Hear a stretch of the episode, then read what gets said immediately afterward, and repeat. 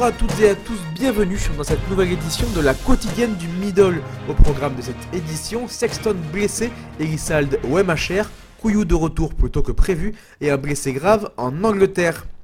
On commence donc par Sexton touché au genou. L'ouvreur superstar du Leinster devrait être indisponible pour les deux prochains matchs de Champions Cup. Il ne devrait donc pas être de la partie ce week-end face au Loup. Néanmoins, il devrait être rétabli pour le tournoi.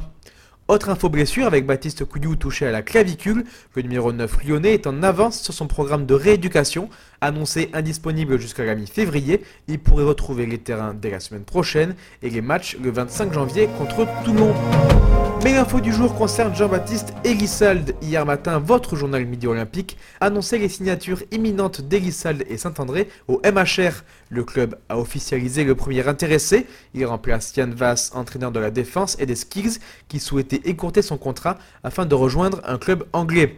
Jean-Baptiste Elissalde, c'est trois Coupes d'Europe et deux boucliers de Brennus avec Toulouse, ainsi que 35 sélections. Après 15 ans au Stade toulousain en tant que joueur puis entraîneur, il avait rejoint le stade de Jacques Brunel en équipe de France. Débarqué au Japon après la défaite face aux Gallois, l'ancien demi de mêlée était libre de tout contrat. Face à des résultats décevants, Moed Altrad a souhaité accélérer ce recrutement ainsi que sa volonté de franciser son staff. La prochaine étape devrait être la venue de l'ancien sélectionneur des Bleus, Philippe Saint-André, en tant que directeur du rugby. On conclut cette édition par une triste nouvelle. Le néo-zélandais Fatia Lofa a été gravement blessé au cervical dimanche face aux Saracens en première chip.